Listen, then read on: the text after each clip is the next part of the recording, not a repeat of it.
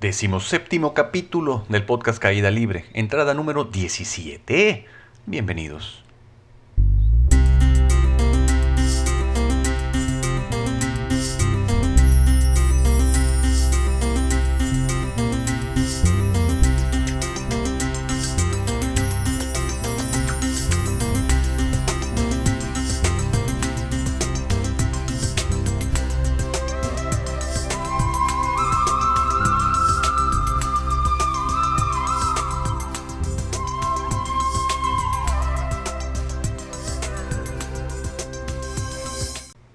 Bienvenidos nuevamente a una entrada más de su podcast espiritual de cabecera Caída Libre.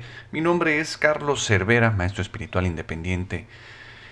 Gracias a el amor incondicional y enorme poder de mis divinos avatares Siriama y Bhagavan.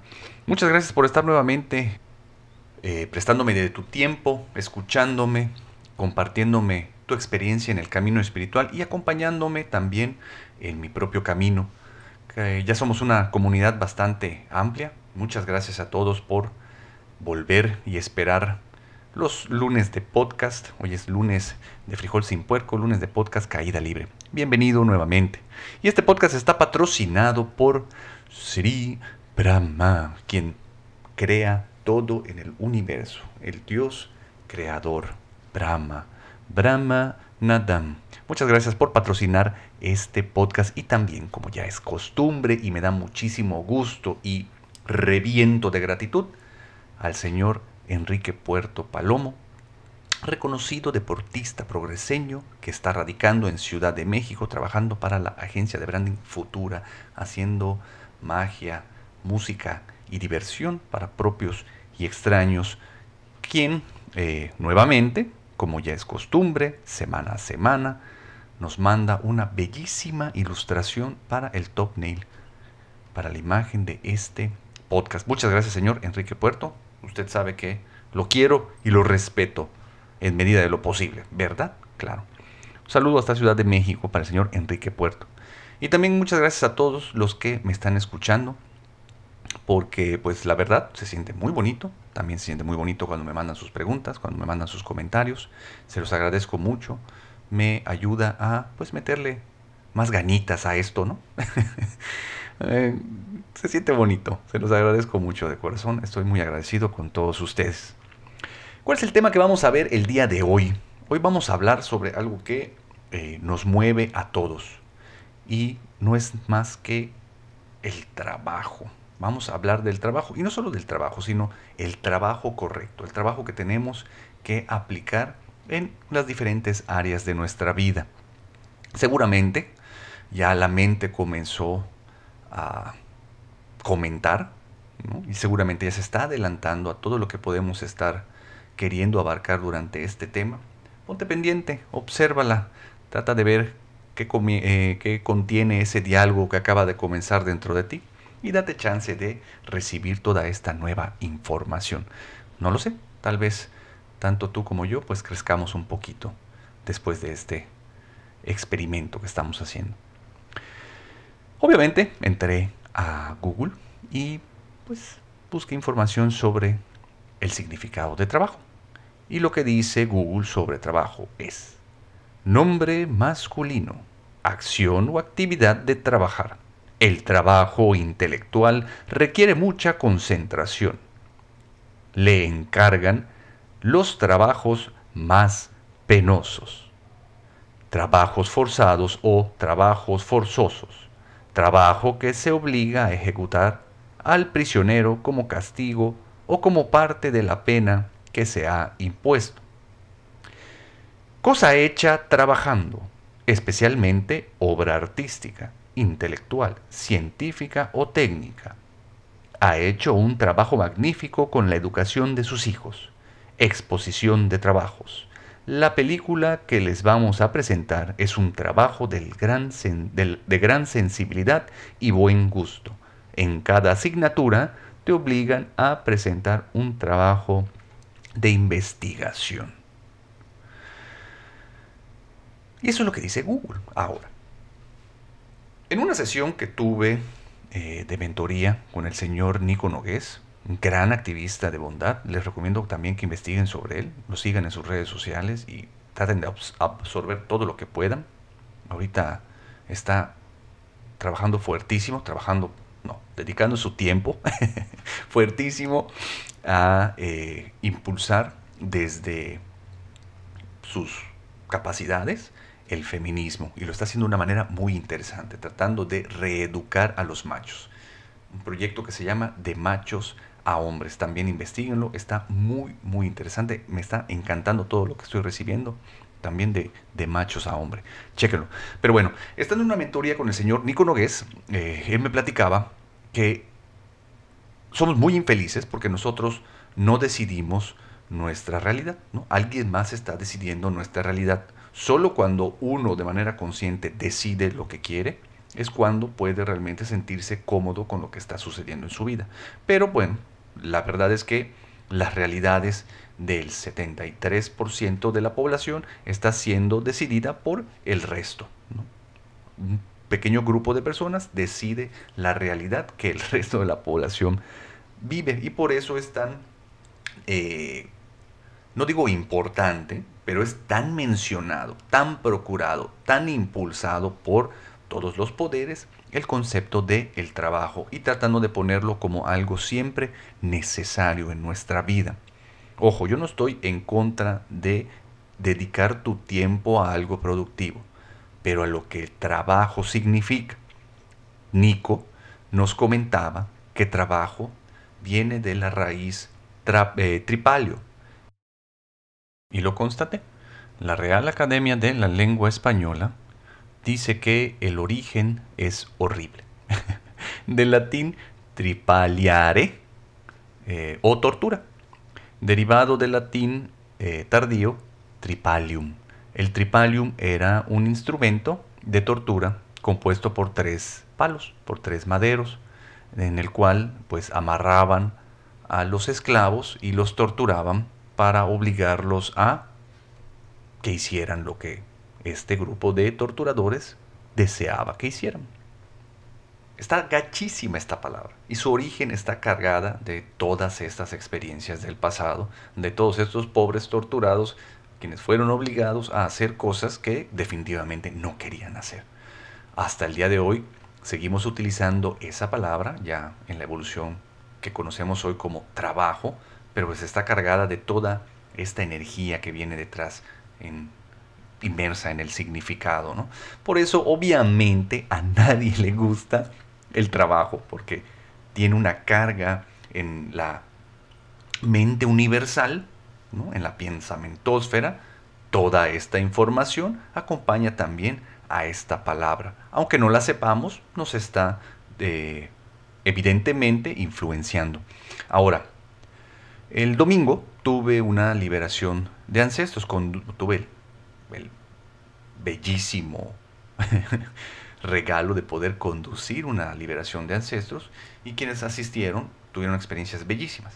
Ahora, en alguna parte del taller, alguien mencionaba algo sobre que tenía que ejecutar algún tipo de trabajo con algún ancestro, con alguna relación en específico.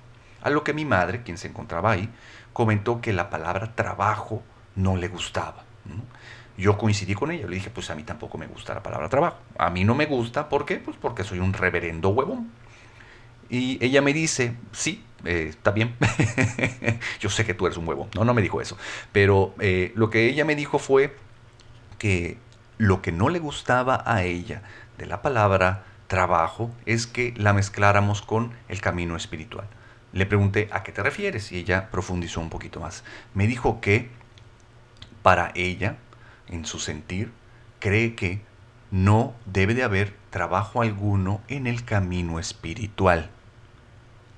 Con lo que sientes y con lo que hay que experimentar, no se necesita trabajar para lograr algo. Y yo creo que tiene toda la razón. ¿Por qué creo que tiene toda la razón? Bueno, porque mis divinos avatares Sri Bhagavan dicen que hacia afuera todo y hacia adentro nada con respecto al esfuerzo. ¿Qué quiere decir esto? Que si tú sientes la necesidad de esforzarte por cambiar algo de tu mundo externo, pues que si lo hagas, si tiene que ver con tu mundo externo, pero que dejes en paz todo lo que está sucediendo en tu mundo interno. Les voy a poner un ejemplo.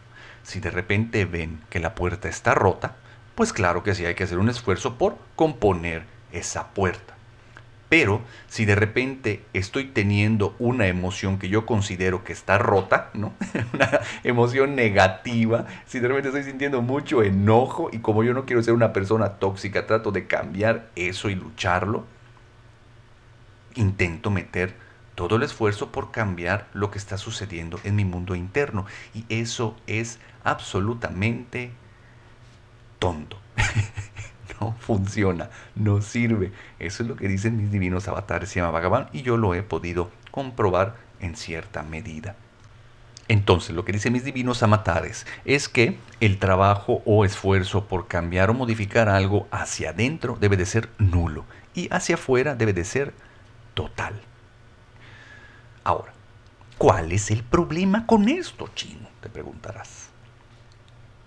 El problema es que estamos al revés. ¿A qué me refiero con esto? Que siempre queremos cambiar todo lo que está pasando dentro de mí. Siempre queremos cambiar todo lo que está pasando dentro de cada uno de nosotros. No nos queremos quedar con lo que es. Nuestra atención sí está afuera y tratamos de cambiar eh, a las personas, pero como consecuencia de lo que me hacen sentir. Entonces, en realidad lo que estoy tratando de hacer es cambiar lo que estoy sintiendo, es cambiar mi interior. Esto es totalmente inútil. ¿Por qué? Porque no puedo cambiar lo que está pasando dentro de mí, sobre todo si se trata de emociones. En el caso de las emociones, pues estas son energía. Y sabemos que la energía no se crea ni se destruye, solo se puede transformar y la transformación va a suceder cuando yo me dedique a experimentarlas. Si Bhagavan dice que todo lo que se experimenta se convierte en dicha, entonces no importa el color que yo eh, ponga como adjetivo para las emociones que están entrando dentro de mí, ya sean positivas o negativas, como quiera la mente catalogarlas, si yo me dedico a experimentarlas, si yo me permito sentirlas, estas solitas se van a convertir en dicha, o mejor dicho, dejarán como resultado la experiencia de dicha. Yo no puedo cambiar una emoción por otra. Eh, les voy a contar una hermosa historia. De repente llega un hombre a su casa después de un largo día de trabajo. Su esposa lo recibe y le dice, hola, ¿cómo estás? ¿Qué quieres cenar? Ah, pues mira, fíjate que se me antoja un curry de papa. Perfecto, le dice su esposa, siéntate, lee tu periódico en lo que yo cocino tu curry de papa y cuando esté listo, te aviso. Pasaron dos horas y nada de avisar. El esposo, que era muy paciente, dijo, bueno, voy a esperar un ratillo más. Pasaron otras dos horas y ya el esposo se paró y fue a la cocina a ver qué estaba pasando con la esposa y con su cena. Cuando abre la puerta de la cocina, se encuentra con su esposa sentada a la mesa, llorando frente a una olla de tomates. Y lloraba y lloraba y lloraba. Y el esposo le pregunta, oye mujer, ¿qué te pasa? ¿Por qué estás llorando? Y ella le dice que estoy muy triste, porque llevo cuatro horas tratando de convertir estos tomates en papas, porque no hay papas y no he podido. Entonces no puedo hacer tu curry de papas, porque no tengo el poder de cambiar estas, estos tomates en papas. Parece muy tonto, pero así es como nos pasamos nuestras vidas, tratando de cambiar todo nuestro mundo interno de repente dentro de nosotros hay tomates y queremos convertirlos en papas.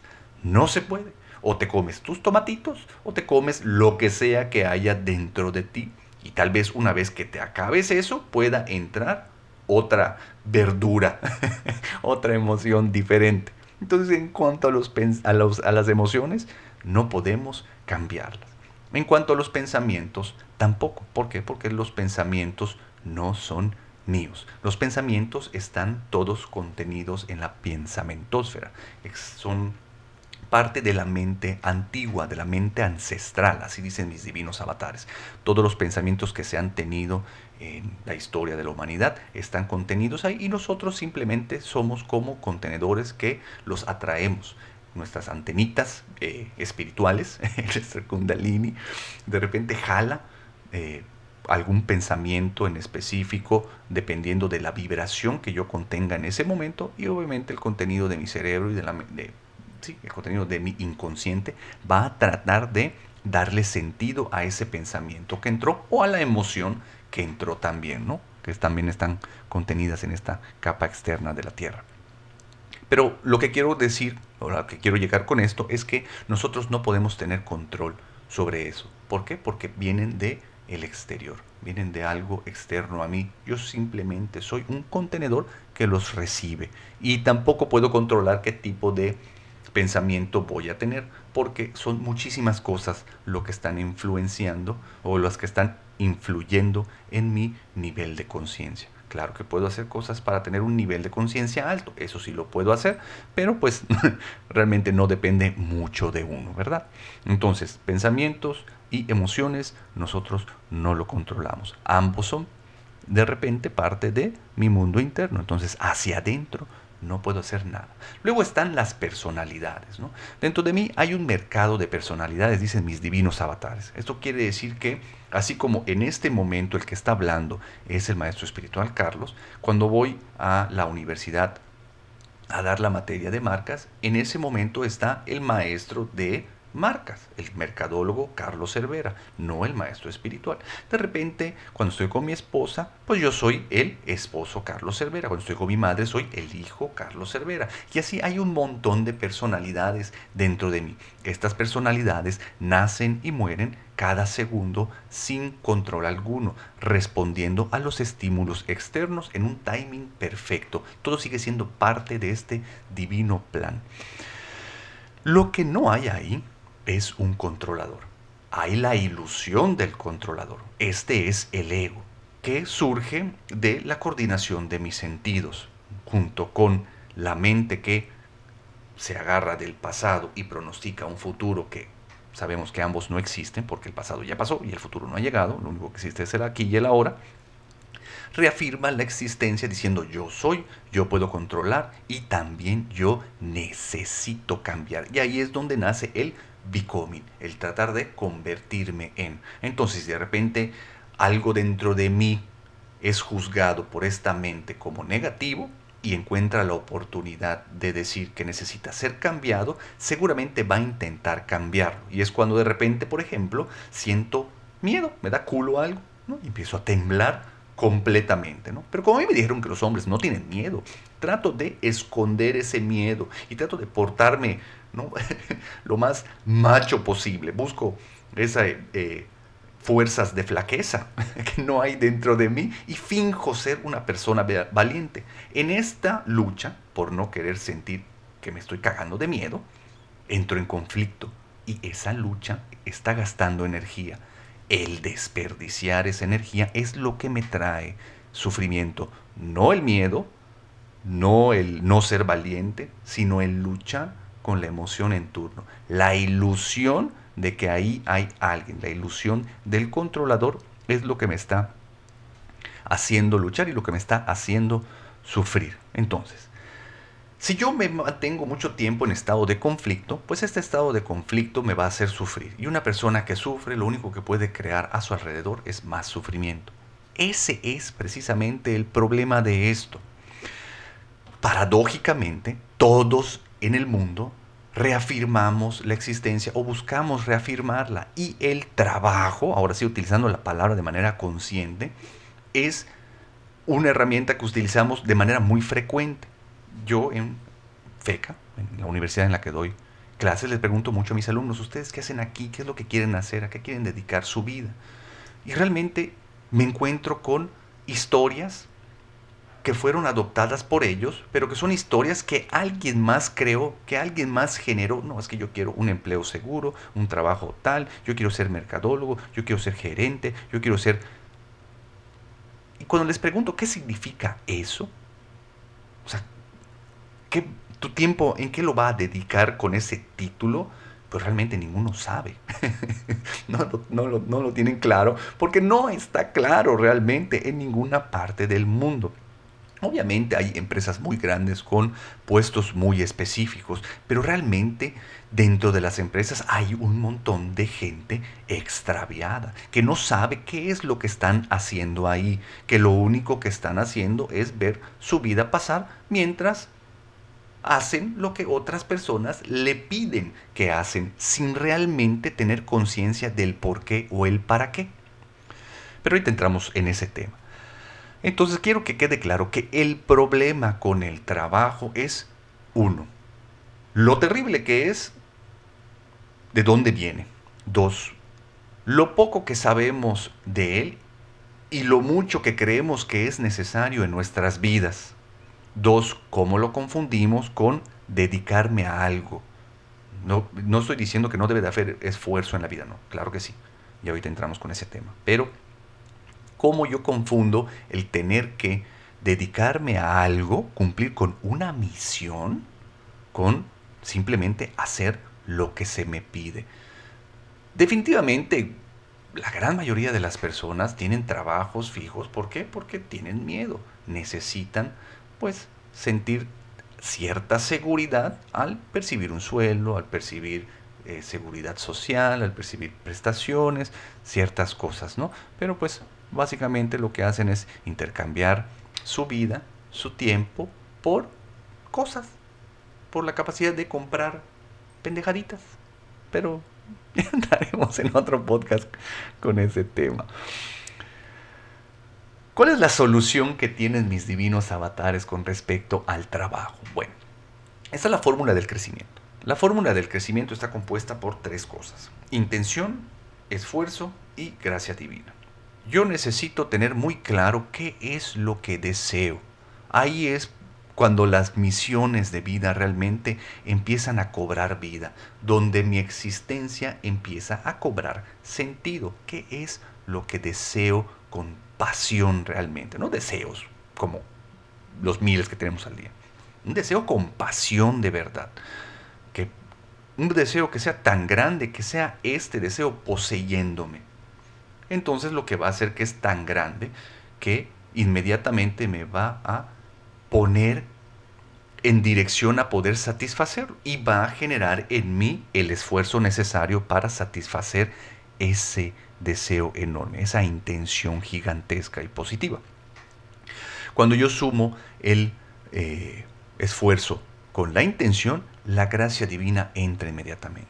La divinidad, el universo completo, me acompaña en esto y el universo solo dice sí a todo lo que yo le pido.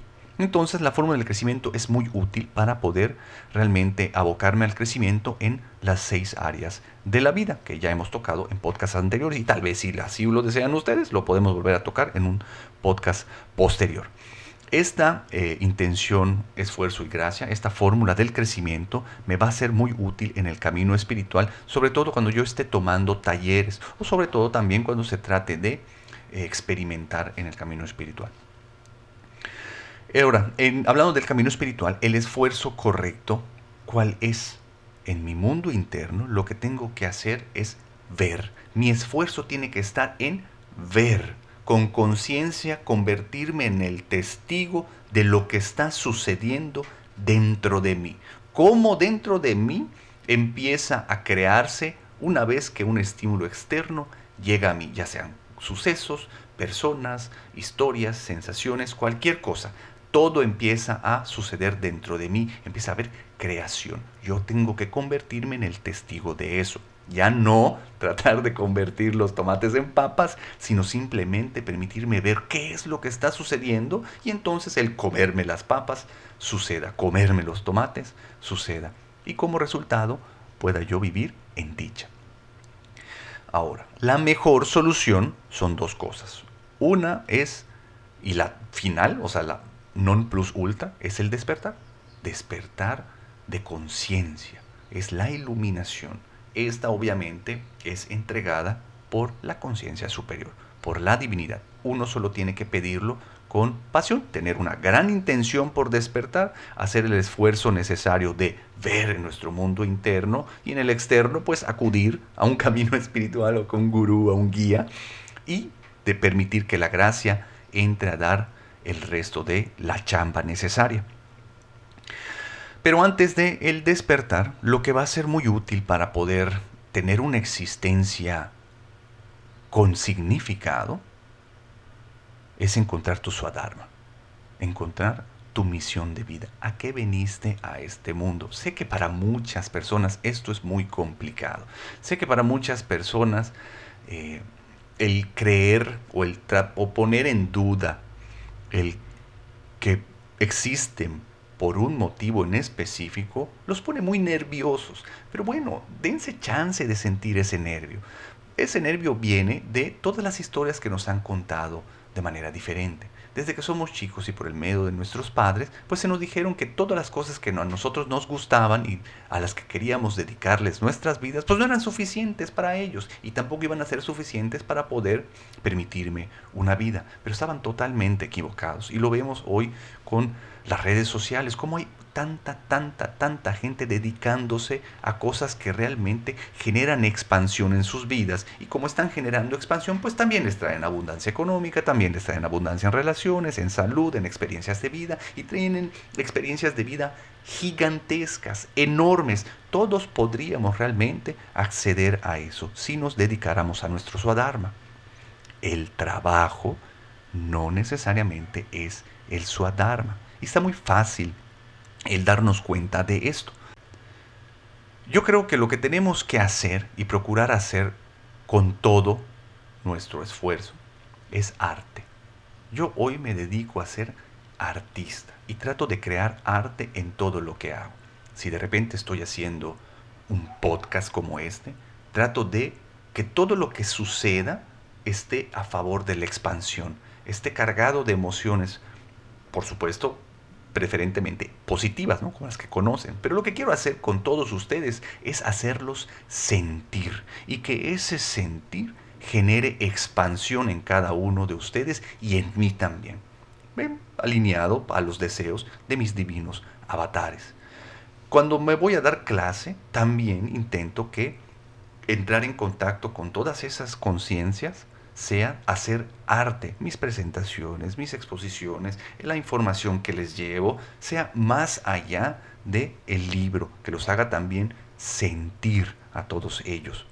Incluso, ya si de repente se trata de, bueno, en cuanto al branding, cuando me dedico a hacer branding, yo lo que hago es branding con propósito y busco a los mejores creadores para generar identidades bellísimas, pero además trato de que todos ellos que me están todos los, clientes que me están brindando la confianza de poder guiarlos, a, darle forma a esa misión que tienen para generar expansión, pues es encontrar sus propósitos que realmente puedan durar muchos siglos, pero además que estén alineados hacia la expansión de todos los que estén involucrados. No solo los dueños, sino también la expansión de toda la sociedad. Y así busco realmente el poder generar arte en todo lo que hago. En medida de lo posible. También soy artista plástico, por supuesto, y en todas mis piezas, en todas mis pinturas y mis esculturas, busco eso. No solo hacer sentir, sino hacer que la gente se pueda expandir. Y yo principalmente. Entonces pregúntate tú, ¿lo que haces está generando expansión? ¿Este correo que voy a mandar, qué hace? ¿Genera expansión o no lo genera expansión? ¿Esta venta que estoy generando es para la expansión de alguien más? Este terreno que estoy vendiendo, esta casa que estoy rentando, esta cosa que estoy comprando, cada uno de nuestros movimientos, pregúntate, ¿a qué estás dedicando tu vida? ¿A la expansión o no? Recuerda, en el mundo interno, nada, pero hacia afuera, todo. Entonces vamos a meterle el esfuerzo suficiente hacia afuera o el esfuerzo suficiente para ver lo que está pasando dentro de nosotros.